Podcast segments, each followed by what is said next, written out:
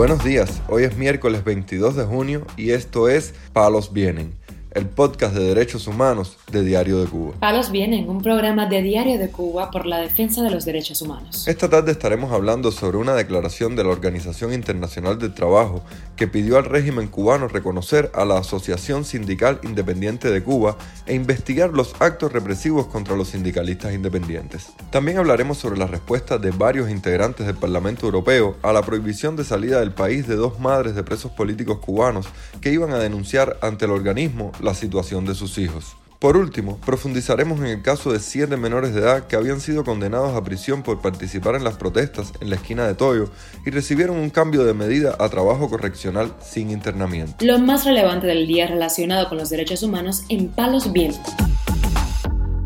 El Comité de Libertad Sindical de la Organización Internacional del Trabajo exhortó al régimen cubano a garantizar el libre movimiento de los sindicalistas independientes e investigar los ataques y restricciones a las libertades públicas que denunciaron los integrantes de la Asociación Sindical Independiente de Cuba en un informe enviado a dicho organismo. La Asociación Sindical Cubana condenó ante la Organización Mundial del Trabajo numerosas violaciones a sus libertades como las detenciones arbitrarias, actos de hostigamiento, agresiones, allanamientos y persecuciones judiciales. El Comité de Libertad Sindical lamentó que el régimen no haya tomado en cuenta sus recomendaciones tras la última evaluación realizada y dijo a las autoridades cubanas que no debe limitar el derecho de los sindicalistas a practicar sus actividades, incluso cuando sean celebradas en el exterior del país o cuando impliquen la participación en foros virtuales internacionales.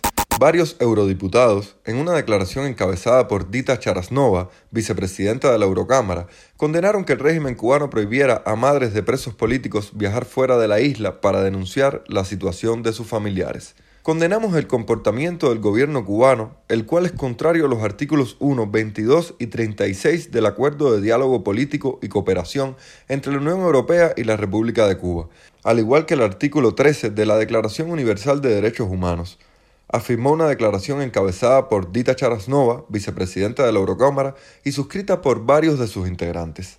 La denuncia se refiere específicamente al caso de las madres de manifestantes cubanos Lisette Fonseca y Marta Perdomo, quienes fueron impedidas de abordar un vuelo de Iberia por las autoridades de la isla el pasado 16 de junio.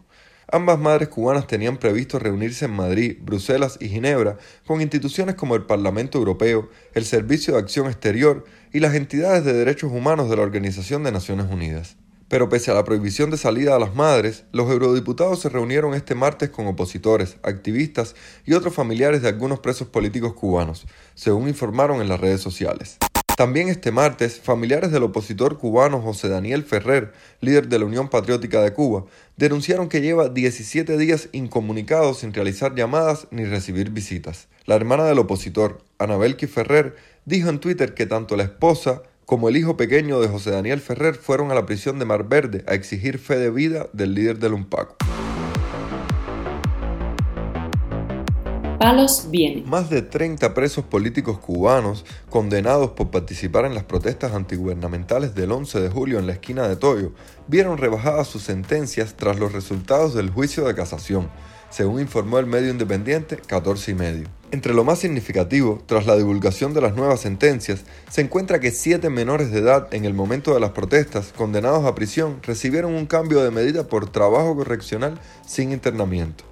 En este caso se encuentra Roland Jesús Castillo Castro, Kevin Damián Frometa Castro, Kendry Miranda Cárdenas, Lauren Martínez Ibáñez, Brandon David Becerra Curbelo, Rafael Jesús Núñez Echenique y Giuseppe Belauzarán Guada, quienes vieron rebajadas sus sentencias todas superiores a 10 años de prisión por 5 años de trabajo correccional. También el adolescente Brian Piloto Pupo, de 16 años en el momento de las protestas, y Lázaro Noel Urgeye Fajardo, de 17 años, recibieron un cambio a 5 años de limitación de libertad, tras ser sentenciados a más de una década en prisión. Este martes, Yenisei Taboada Ortiz, madre del joven cubano Duanis Dabel León Taboada, encarcelado por participar en las protestas del 11 de julio, responsabilizó a Miguel Díaz Canel de lo que le pueda suceder a su hijo en prisión que mi hijo no se muera, nada más le digo eso. ¡Asesino! Quieren acabar con mi vida y mi hijo toda mi familia. Suelten a mi hijo, no le hagan esto. Él no, él no es un asesino. Díaz Canet, te hago responsable si a mí le pasa algo. Yo soy la mamá de Eduardo y David León Tahuada. Ven a buscarme a mi casa, ya no me importa nada.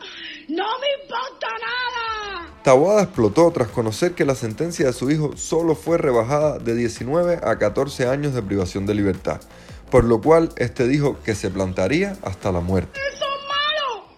Ustedes son lo peor que pudo haber parido una mujer, coño. Que a mi hijo no le pase nada más que les digo eso. Me van a tener que matar. ¡Son unos asesinos! Que a mi hijo no me le pase nada. Esto fue lo que llevaron ustedes, lo obligaron a esto. Lo están condenando como un asesino que no es. Allá adentro hay asesinos con condenas menores que las que ustedes le han echado a esta gente. Están han hecho unas sanciones con un odio. Se están sacando todo el odio, lo están, ustedes están sacando todo el odio contra estos muchachos. Es el mismo odio que yo estoy sintiendo ahora por ustedes. Me están oyendo. Mi hijo acaba de gritarme por teléfono que esto es abajo de Acanel, patria y vida, que se iba a plantar hasta la muerte. También este martes, el activista Marcel Valdés informó que el manifestante cubano del 11 de julio, Eduardo Álvarez Rigal, condenado a 13 años de prisión, se encuentra en huelga de hambre en el Combinado del Este. Álvarez Rigal, de 32 años de edad, fue sentenciado por participar en las manifestaciones realizadas en La Guinera, una de las zonas más pobres de la capital. Por otra parte, la tía del opositor cubano Alexander Díaz Rodríguez, encarcelado por participar en las protestas del 11 de julio en Artemisa, denunció a Cubanet que su sobrino se encuentra en un delicado estado de salud debido al padecimiento de cáncer de garganta, por lo cual no ha recibido la atención médica adecuada en prisión. Según Moraima Rodríguez Batista, tía del prisionero político, este empezó a vomitar sangre, por lo que lo llevaron para el hospital del Combinado del Este, donde estuvo unos días en observación y después lo mandaron de nuevo para la prisión de Guanajay. Si en la prisión no hay ni una duralgina para un preso, ¿por qué a mi sobrino no le dan la libertad y lo mandan a la casa? Para que lo llevemos al médico y podamos atenderlos por nuestros medios, preguntó su tía. Díaz Rodríguez se encuentra recluido en la prisión de Guanajay, donde está cumpliendo una sanción de seis años de privación de libertad por el supuesto delito de desacato, debido a su participación en las manifestaciones. Palos Vienen, un podcast de derechos humanos de Diario de Cuba con la producción y conducción de Mario Luis Reyes. Muchas gracias por acompañarnos este miércoles en Palos Vienen, el podcast de derechos humanos de Diario de Cuba. Puede escucharnos en DDC Radio y SoundCloud. Yo soy Mario Luis Reyes. Mañana regresamos con más información.